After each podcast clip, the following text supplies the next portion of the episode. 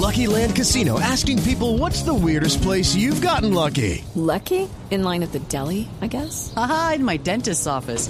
More than once, actually. Do I have to say? Yes, you do. In the car before my kids' PTA meeting. Really? Yes. Excuse me, what's the weirdest place you've gotten lucky? I never win and tell. Well, there you have it. You can get lucky anywhere playing at LuckyLandSlots.com. Play for free right now. Are you feeling lucky? No purchase necessary. Void where prohibited by law. 18 plus. Terms and conditions apply. See website for details.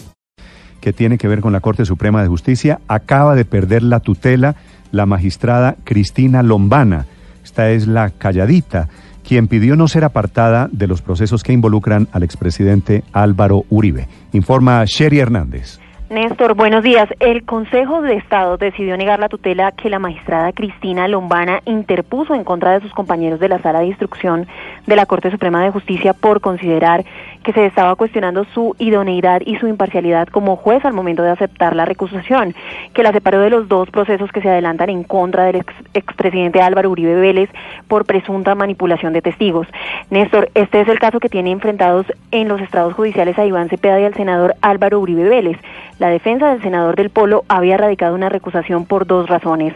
La primera tiene que ver con la columna de Daniel Coronel, como usted lo dijo, titulada La Calladita, en el que se señaló que en 1997 la magistrada trabajó por tres meses en la oficina del abogado Jaime Granados, quien es hoy el defensor del expresidente Uribe, y no informó a tiempo ni se declaró impedida. La segunda razón advierte sobre la posible subordinación que tendría la magistrada Lombana, que sigue siendo militar activa con quien fue presidente de la República y en tal sentido fue el supremo comandante de las fuerzas militares. Sus compañeros decidieron acoger la recusación argumentando la separación de poderes, aunque la magistrada fue clara en que no tiene interés específico o alguno en seguir asumiendo los procesos contra el senador Álvaro Uribe, sí reclamó que se interpusiera un manto de duda sobre su imparcialidad al aceptar la recusación. Hoy, la sección segunda del Consejo de Estado le dio la razón al resto de los integrantes de la sala de instrucción y consideró que la decisión no viola los derechos de la magistrada porque efectivamente ella es militar y en ejercicio, lo cual para el caso en particular le genera un impedimento.